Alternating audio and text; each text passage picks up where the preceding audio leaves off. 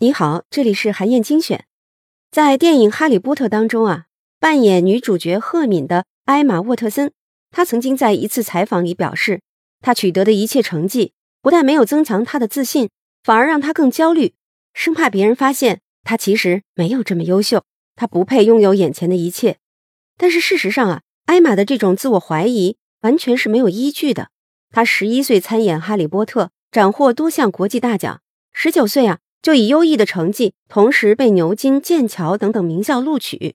二十五岁的时候呢，就站在了联合国的演讲台上，为全世界的女性发声。可以说，这样的人生是普通人望尘莫及的。可是，为什么艾玛却认为自己没有这么优秀呢？其实啊，这是一种叫做冒充者综合症的消极心理在发挥作用。在《精英的人格魅力课》这本书当中，企业魅力培训师。奥利维亚·卡巴恩他就指出，冒充者综合症是展现个人魅力最大的绊脚石。有冒充者综合症心态的人啊，常常认为自己没能力、不聪明、懒惰等等。自己之所以能成功呢，可能是有运气的成分。总有一天呢，自己的真实水平会暴露出来。这种自我怀疑的心理啊，会带来焦虑、不满足、不自信，降低一个人的魅力指数。那怎么做才能摆脱冒充者综合症，充分展现出自己的魅力呢？我有一个方法可以推荐给你。首先呢，你要想办法消除自己的消极想法，要认识到你的想法有时候是不正确的。有一种心理学现象叫做负面偏好，它指的是人们更倾向于关注消极的信息和事物，并且呀会自己强化这种体验。假如你是一位平面设计师，第一次为公司最大的客户主导一个项目。项目开始后不久，你接到了客户公司的电话。对方说：“啊，我是您的头号粉丝，非常仰慕您的才华，也非常想和您合作。但是我的老板好像不太感兴趣。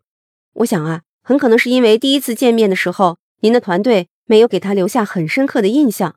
所以啊，我想为您和我们老板再安排一次会议，看看这次啊，他会不会改变对你们的看法。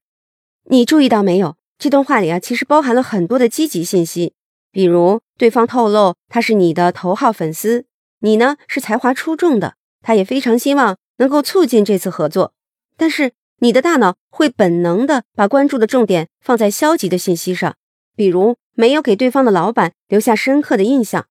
如果你一直抓着这些消极信息不放，自信心呢就会受到很大的打击。当你去和对方再次会面的时候呢，也会束缚自己的魅力。所以在面临类似情况的时候，你就应该提醒自己多关注对方反馈的积极信息。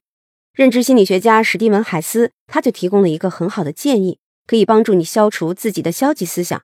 你可以把那些消极思想当成是街角墙上的涂鸦，看到这些丑陋的涂鸦，并不意味着你是一个丑陋的人。通过这种方法，你更容易做到把自己和自己的消极想法剥离开，把他们对你的影响降到最低。其次啊，你要开启认知重评，也就是说，要做到转换视角，让自己保持积极的心理状态。认知重评指的是重塑自己的认知，改变对已经发生的事情的看法。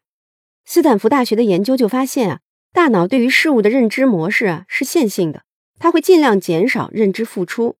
相信呢比怀疑消耗的脑力少，所以啊，人就会下意识的先选择相信。这就给了我们一个新的启示。